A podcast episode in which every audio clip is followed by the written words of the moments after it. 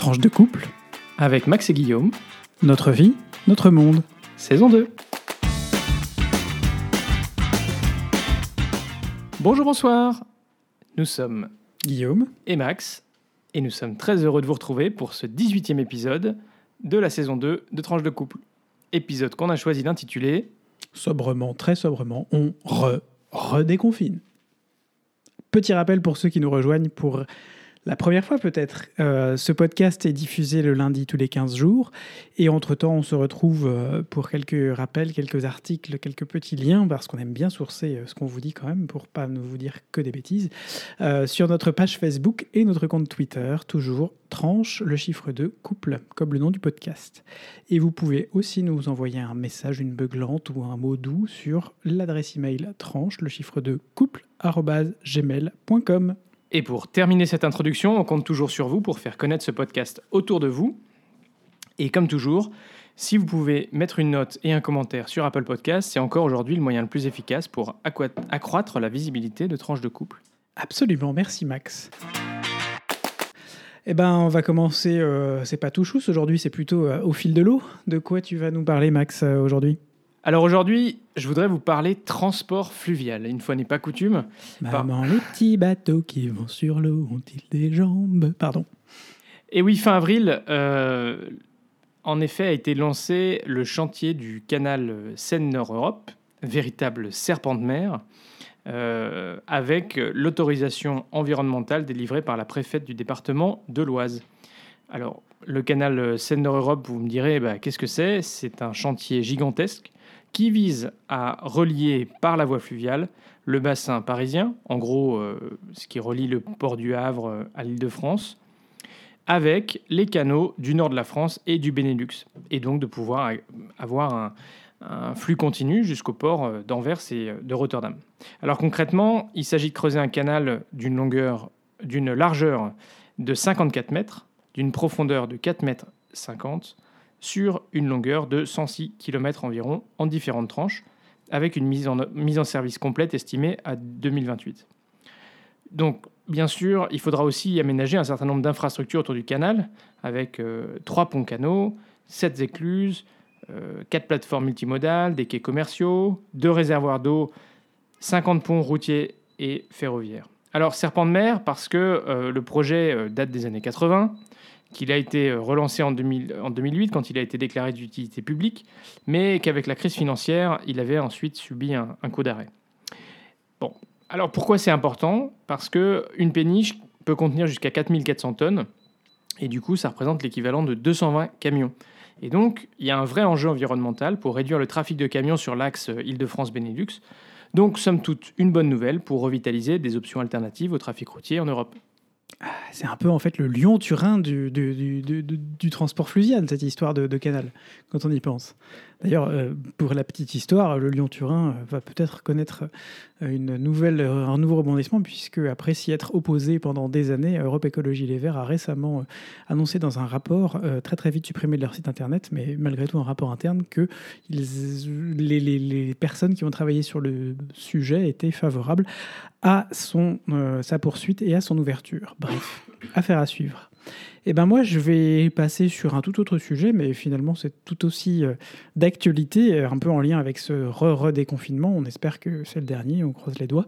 Et puis, cette, euh, idée qui, qui, est arrivée plusieurs fois dans les, dans les semaines passées, mais qui a été renforcée cette semaine, puisque le mercredi 5 mai, Joe Biden, via sa secrétaire au commerce, a annoncé qu'il était favorable euh, à la levée des brevets sur euh, les vaccins Covid.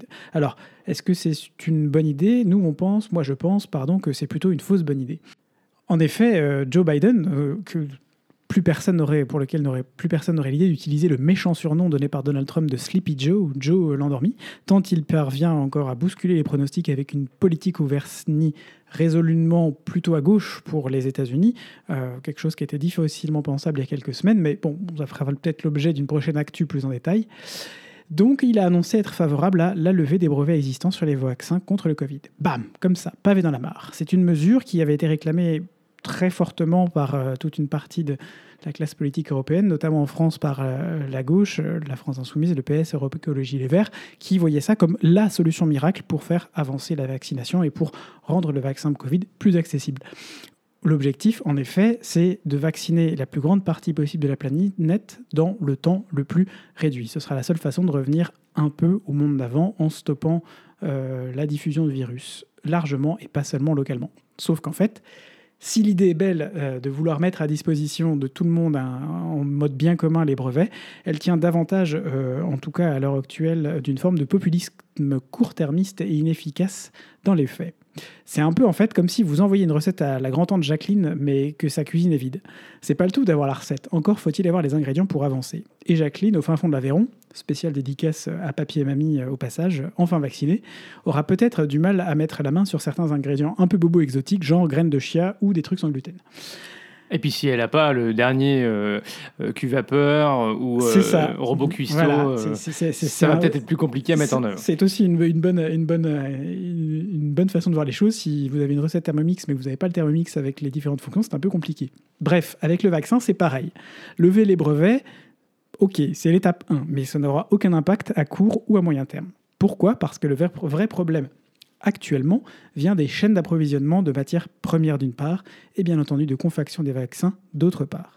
Le monde actuel a une capacité de confection de vaccins limitée, même si elle est d'ores et déjà prévue, et ce depuis euh, plusieurs mois déjà, les, des pays, notamment en Europe, se sont engagés à augmenter encore cette, cette capacité, qu'elle augmente progressivement au moins jusqu'à la fin de l'année.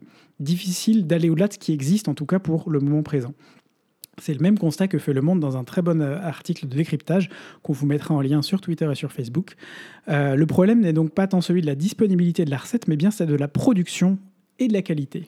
Ah oui, parce qu'en plus, il faut pas produire non plus un gâteau qui soit tout pourri, qui explose. Ou, euh, C'est ça. Et puis comme les vaccins à ARN messager sont des, des vaccins très technologiques et euh, très compliqués, il ne faudrait pas se planter non plus. Absolument. La stabilité de ces nouveaux vaccins, leur efficacité est beaucoup plus importante que celle des vaccins traditionnels, euh, notamment à virus désactivé, mais leur stabilité de transport est, beaucoup plus complexe. Enfin, leur stabilité en général est beaucoup plus complexe. C'est une des raisons d'ailleurs pour lesquelles le fameux vaccin de Pfizer, au début, ne pouvait être conservé qu'à des températures de moins 70, moins 70 degrés.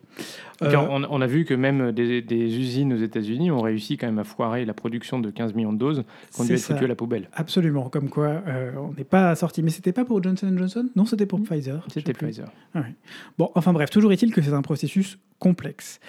Et euh, en gros, on ne peut pas non plus faire exploser les capacités de production du jour au lendemain sans que les matières premières suivent, sans quoi on risque de fragiliser toute la chaîne, y compris celle qui existe déjà aujourd'hui.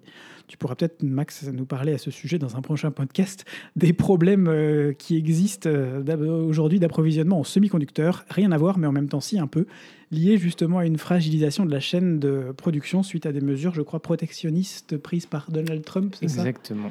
Voilà ça pourra éventuellement faire l'objet d'un futur point tech.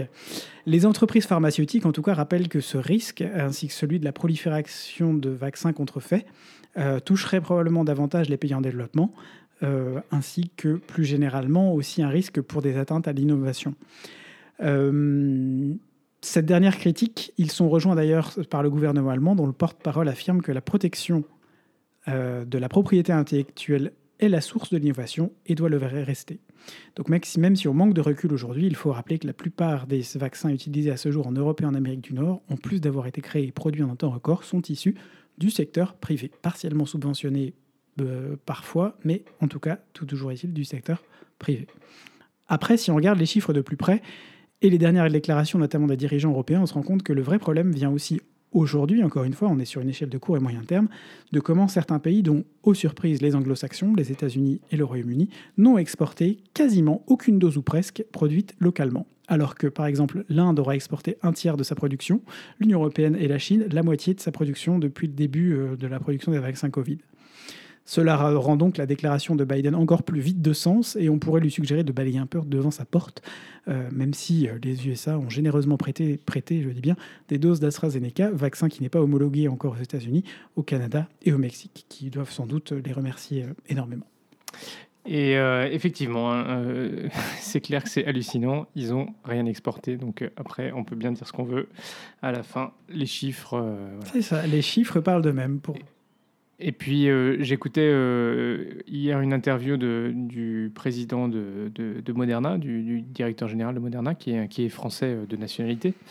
Ils sont tous français, AstraZeneca aussi, c'est fou. Et qui expliquait qu'en fait, ben, la, production, enfin, ou la conception de, de nouveaux vaccins, c'est quelque chose qui prend beaucoup de temps, qui, qui est extrêmement complexe, surtout sur les nouvelles technologies comme l'ARN messager. Euh, que ça avait euh, requis des milliards euh, de dollars d'investissement et que en fait c'est des fonds qu'ils ont réussi à avoir parce qu'il y a des investisseurs qui ont eu confiance et qui ont du coup investi en se disant que c'était un investissement qui serait à la fin positif et qui gagnerait de l'argent. C'est comme ça que ça marche avec les investissements privés.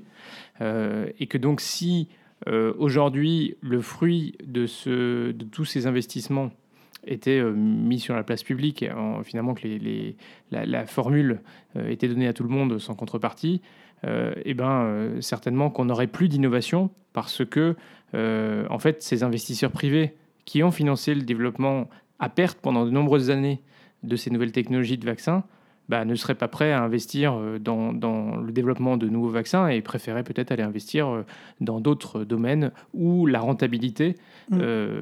est, est, assurée.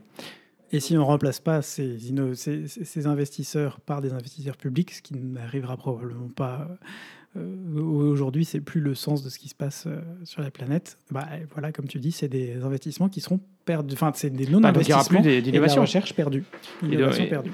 Voilà. Et c'est là que l'Allemagne a raison de souligner, le gouvernement a peut-être probablement raison de souligner que c'est important de conserver cette capacité d'innovation euh, pour le plus, le plus longtemps possible. Et pour, pour, terminer, enfin, pour terminer, je, citerai la prise de position d'Emmanuel Macron d'un sommet européen à Porto, puisque cette, cette volte-face de, Joe Biden euh, sur cette histoire de brevet obligé, l'Union européenne aussi a évalué, a une vraie, une vraie position. Emmanuel Macron qui dit J'appelle très clairement les États-Unis à mettre fin aux interdictions à l'export non seulement de vaccins, mais aussi de composants de ces vaccins qui empêchent la production. La clé pour produire plus vite des vaccins pour les pays pauvres et les pays intermédiaires, c'est de produire plus. Lever les interdictions à l'export. Et oui, Terminons cette. Euh, je terminerai peut-être juste cette actu sur, euh, sur, deux, petites, euh, deux petites informations.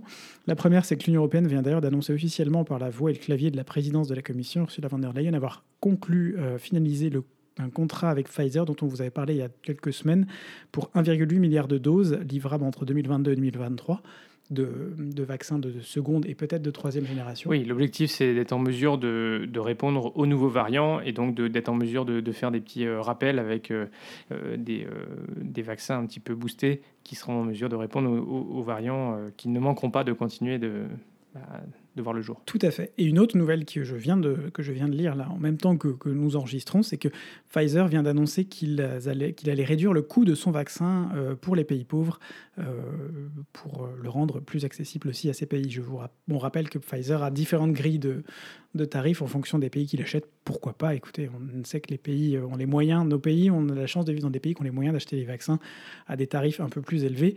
Enfin, 40 euros pour être vacciné contre le Covid, c'est pas non plus. Euh, oui, parce qu'on rappelle que donc, euh, les vaccins ARN messager, c'est les vaccins qui sont les plus chers euh, à produire. Bah, c'est normal, hein, c'est une nouvelle technologie, c'est plus compliqué, c'est complexe, comme a dit Guillaume aussi, pour arriver à, les stabiliser. et donc, on est sur un prix de dose autour de 19-20 19, euros. Ça. donc, comme il faut deux doses, 40 bah, euros. 15 euros, mais pour Pfizer, mais un peu plus maintenant pour les, pour les nouveaux vaccins, je crois. Voilà, donc euh, des choses, euh, des choses, euh, des, des, avancées importantes. Voilà, est-ce que c'est lié au fait que, que, cette question des brevets soit revenue cette semaine? L'avenir nous le dira. En tout cas, c'est une bonne nouvelle pour les pays en développement. Sachant aussi, mais bon, ça pourrait faire l'objet d'un autre, d'un autre podcast, que un certain nombre de vaccins iront aussi sous forme de dons aux pays en développement, y compris des Pfizer, par notamment les pays développés. Et oui, c'est l'initiative CUVAX. Absolument. Allez, on passe à la belgitude euh, pour terminer ce, point euh, d'info. Bah ouais, un petit point belgitude avec un couvre-feu en forme de feu d'artifice euh, dans la région de Bruxelles-Capitale cette nuit, enfin la nuit du vendredi 7 au samedi 8 mai, puisque nous avons eu droit à un couvre-feu, accrochez-vous, de 2 heures. Le eh couvre-feu a commencé à 22 heures le vendredi 7 et c'est donc achevé à minuit le samedi 8. En gros, c'est le plus bref mais le plus intense de l'histoire du Covid, je crois. il a voilà, c'est- c'est- on a tous ressenti ce couvre-feu comme, comme un soulagement finalement, euh, et heureusement qu'il a duré que deux heures. Euh, on peut maintenant à nouveau, et pour la première fois depuis presque six mois, ressortir sans limite le soir et la nuit.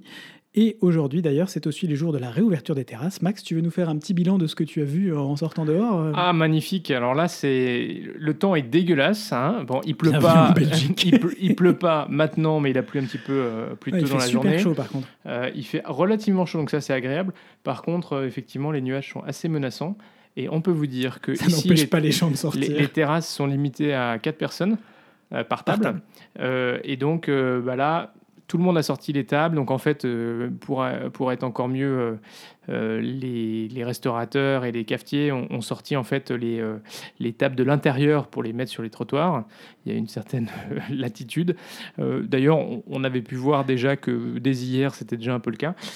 Et puis, bah, vous voyez, à, 17h, il y avait, il y avait quand même des, des gens qui étaient même dans ce qui sont des restaurants et donc qui font pas normalement bar. Par exemple, le, le resto à burger de la place Flagey, et ben il y avait des gens qui étaient en train de manger des burgers à 17h.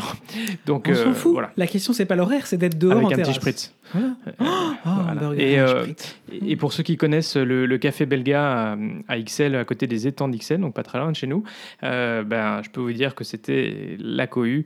Euh, ouais, c'était bondé. En tout cas, fallait pas aller chercher une, pla- une, une place. On va euh, laisser passer les, les, la cohue des premiers jours. On ira se faire un petit, euh, une petite bière en terrasse la semaine prochaine. hein. Voilà, on a la chance d'avoir une, une petite terrasse privative qu'on Mm. avait déjà inaugurée euh, auparavant. Donc, on va laisser ceux qui étaient dans les appartements confinés euh, euh, profiter de cette, euh, de ces terrasses. C'est ça. Mais ça nous fait une chouette transition vers notre euh, rubrique euh, vie de couple, tout ce qui s'est passé ces deux dernières semaines. Euh, puisque justement, avec ce re-redéconfinement, euh, on, on, essaye On on re-redéconfine. Eh oui. On essaye d'avoir des perspectives. Alors, juste d'abord, une petite dédicace à, à Julie. Euh, on avait dit qu'on essaierait de travailler sur la question de, de prendre de l'âge. Qu'est-ce que ça fait pour nous dans notre vie de couple J'avoue qu'on n'a pas vraiment eu le temps de, de travailler cette Non, mais- question. Et, et pourquoi cette question est arrivée? Parce que vous vous souvenez, régulièrement, on vous a demandé, vous, les auditeurs de ce podcast, de nous dire quel sujet vous auriez aimé qu'on traite. Absolument. Et donc, Julie nous a dit, euh, vous pourriez traiter de la question de la prise de l'âge dans le, dans le couple. Ah oui, alors euh, c'est vrai hein, qu'au fur et à mesure que notre couple prend de l'âge, euh, puisqu'on est en route vers notre onzième année, notre onzième anniversaire, hein, dans moins d'un mois, un mois, dans un mois et dix jours, Eh euh, voilà. Euh, bah, nous, respectivement, nous prenons de l'âge aussi. Alors, je ne sais pas si on devient plus bougon ou on devient... euh, Ah, ça, je deviens encore plus insupportable qu'avant. Je, je- tu as le droit de le dire. voilà. Non, euh, mais je- Exigeant. euh, Mais en même temps, on se connaît, de- on, on se connaît de plus en plus. ouais, disons qu'il n'y a plus trop de surprises sur nos caractères respectifs. Je crois que là, euh, on, on peut plus vraiment retourner, le, renvoyer ou aller. Quand je dis à, à la maman de Guillaume euh, que bon, bah, je voudrais le ra- rapporter parce que Il n'y a je pas de service après-vente, elle se défausse. Exactement. Bon, après, il faut dire qu'après 10 ans, euh, c'est vrai que ça serait un peu, un Même peu la garantie décennale, ça marche plus.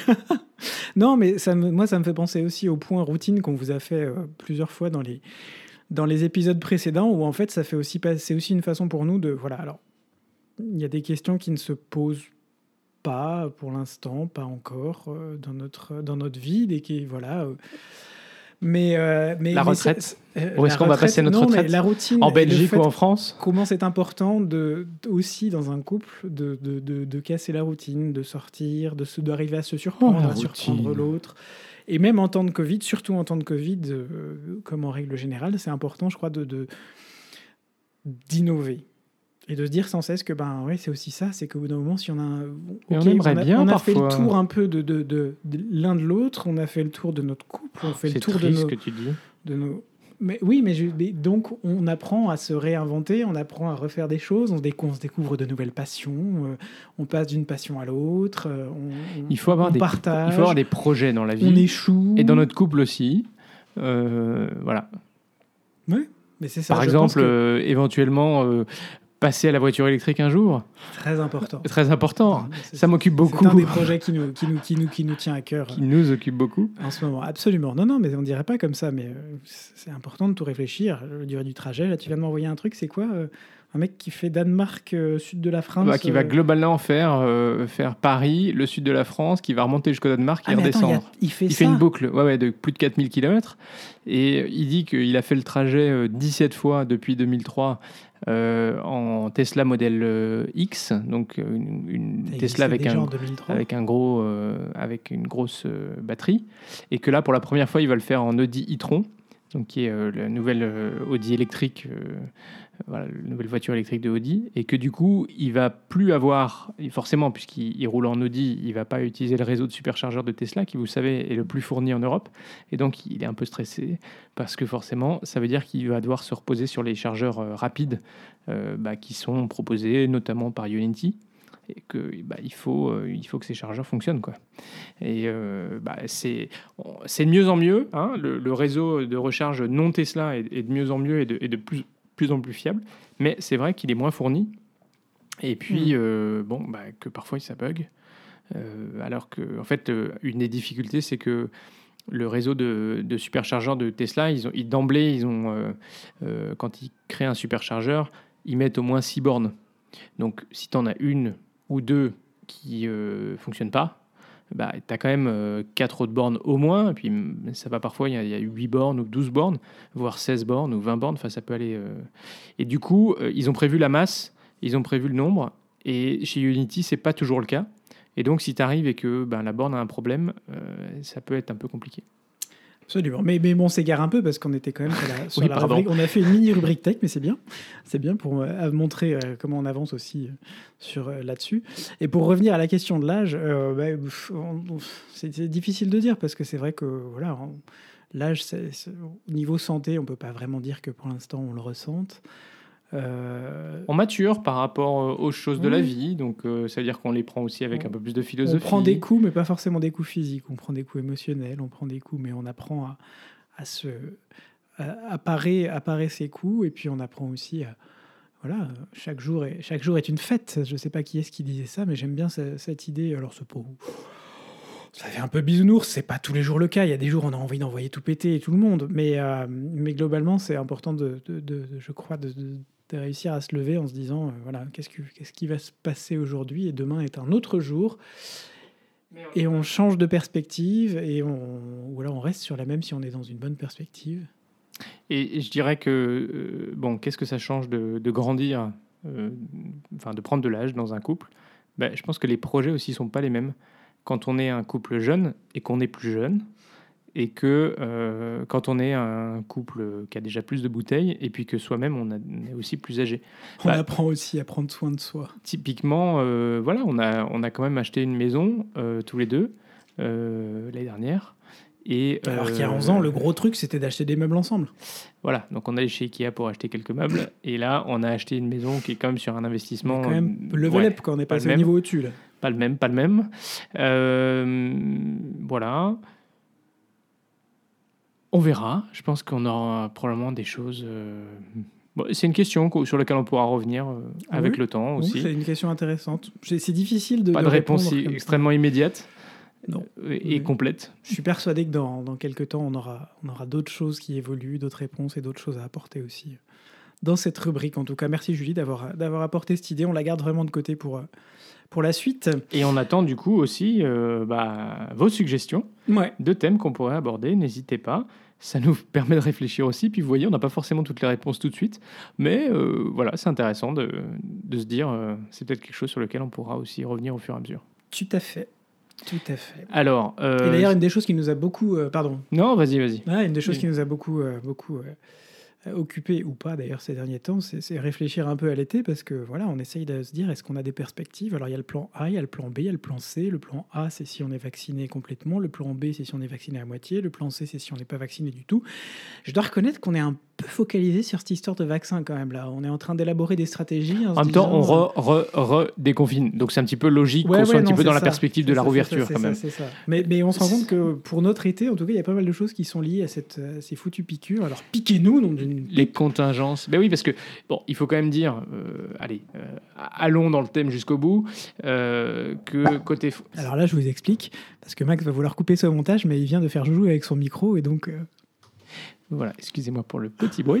Euh, donc, euh, ça lui fera moins de boulot. Au pour montage. être, Je suis- je suis pour être transparent, euh, c'est vrai que le, le- le- la France a annoncé qu'ils allaient accélérer un petit peu la vaccination de tout le monde. Alors, elle sera ouverte à tous la vaccination à partir du 15 juin, mais à Ça partir du, pas du tout. 12 mai, en gros, on peut pr- prendre rendez-vous pour les doses qui n'ont pas été comment réservées pour le lendemain. Euh, L'idée, c'est de ne pas perdre des, créneaux de vaccination. Les doses, elles ne sont pas perdues, hein. Euh, on, le sait, puisqu'avec Covid List, euh, avec les gens qui, sont qui attendent à la, sortie des, centres de vaccination, il y a probablement très peu de doses qui sont perdues.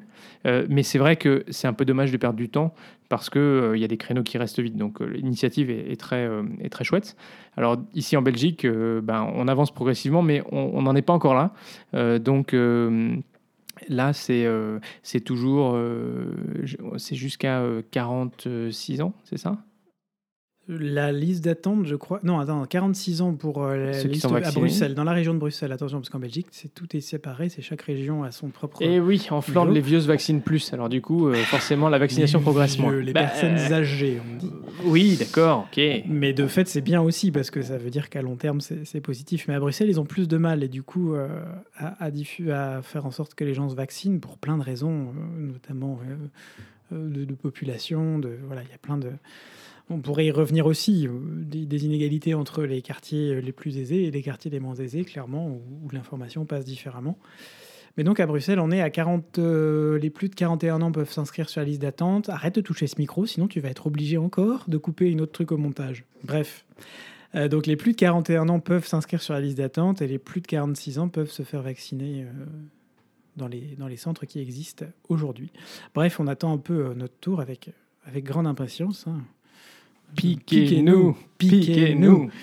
Et, euh, et on se voilà, on a plein de projets pour cet été. On avait plein de mariages. On espère qu'on pourra en faire quelques-uns. Dans les, dans- on espère qu'on pourra découvrir comment prendre du bon temps quand même et profiter de ce genre de réunion avec pas mal de monde, tout en étant euh, euh, de- non- en sécurité. C'est voilà, un peu un peu difficile de se projeter en fait. Et, et surtout, surtout, surtout, on pense très très fort à ceux qui ont des projets de mariage Ouais. cet été. Ça va pas être Parce simple. que c'est pas, c'est pas ça. On sait que c'est que c'est vraiment compliqué en général de voilà ce genre de moment. C'est à la fois euh, extrêmement euh, génial à préparer et en même temps beaucoup de stress. Et on, on se doute qu'avec le Covid, bah, ça rajoute encore beaucoup de stress.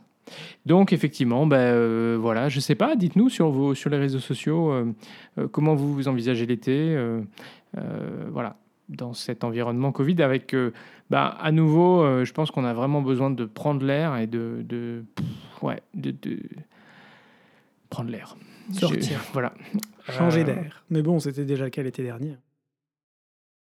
Et puis, je- petite actu, petit update hein, sur Fortnite. Euh, voilà, parce que ça faisait un petit moment qu'on vous en avait pas parlé, mais on a été relativement bien. Alors, on a trouvé la stratégie. Il faut se connecter, genre une petite demi-heure par jour au minimum pour pouvoir On avoir les, les tellement des points. moutons, quoi, des Donc, pigeons. Guillaume est quand même arrivé au niveau maximum de euh, quand tu payes pas. C'est ça. Donc au niveau 100, quand même, bravo, félicitations. Merci. Moi, je suis au niveau 92, donc je ne suis pas loin, mais je n'y suis pas encore. Ah oui, mais bon, qu'est-ce que vous voulez hein, c'est- terrible. Voilà. Pourtant, qui est-ce qui m'avait dit qu'il fallait faire des quêtes au début pour. euh, pour Ah, euh, bah, non, mais en gros, je lui ai donné tous mes secrets. Vous voyez, c'est ça le couple. On, on partage tous ses secrets, et après, je me suis fait, C'est dé- toujours les je me suis fait dépasser. je me suis fait dépasser. Genre, Guillaume, il avait 15 euh, niveaux d'avance sur moi. Bon, euh, voilà. Et alors, bah, c'est aussi hein, euh, un petit moment de. Comment dire hein, des, des- des- où on s'échappe un petit peu. Parce qu'il faut quand même dire que ces, ces dernières, euh, ces deux dernières semaines ont été assez chargées, tant pour Guillaume que pour moi. Et du coup, euh, voilà, c'est. euh, pff. oui, je suis d'accord.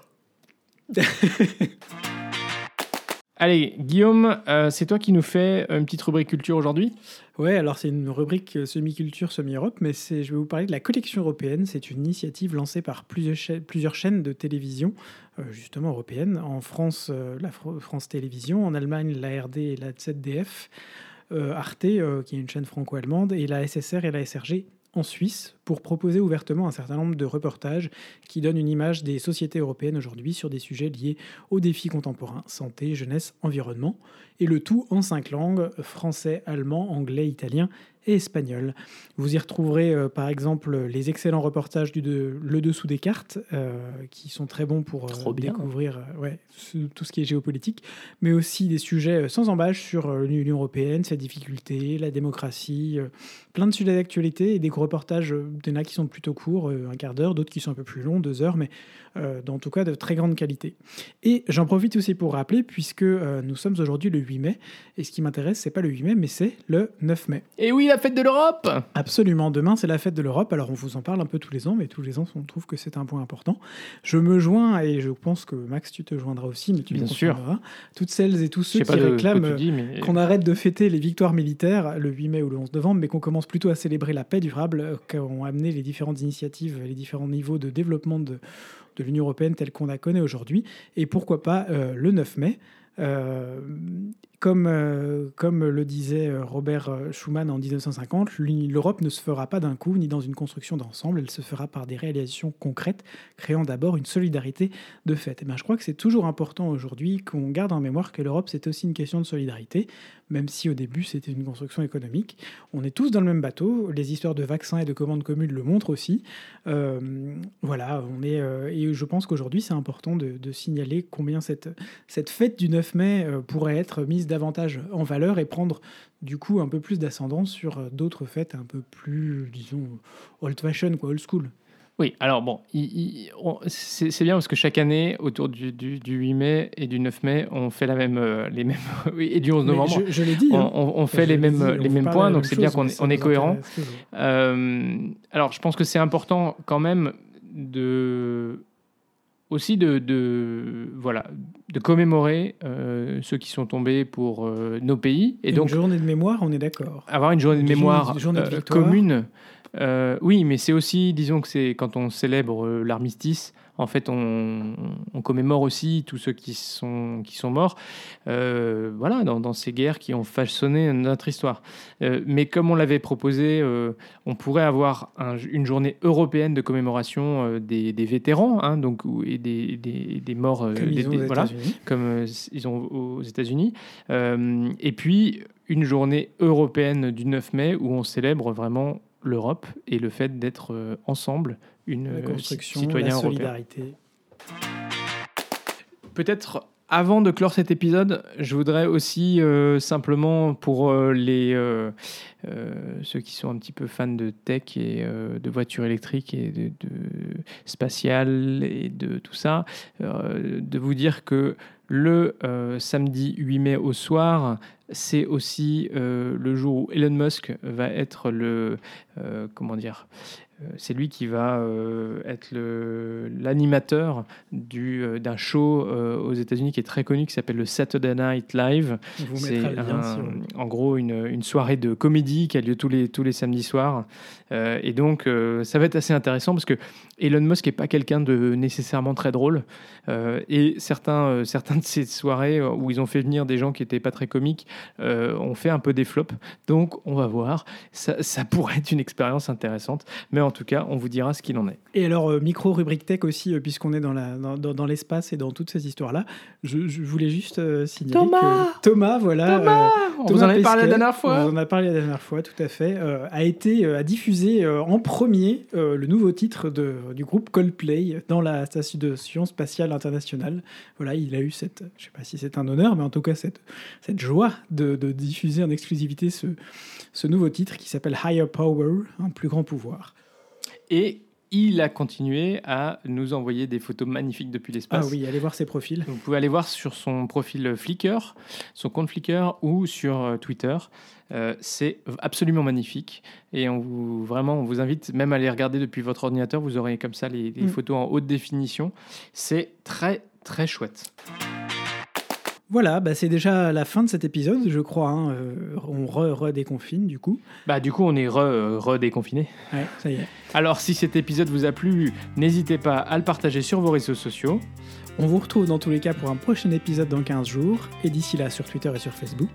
Et ben gros bisous. On continue à sortir masqué même si on re- redéconfine Pour l'instant, hein, et on se revoit très vite. pour de nouvelles tranches vitaminées.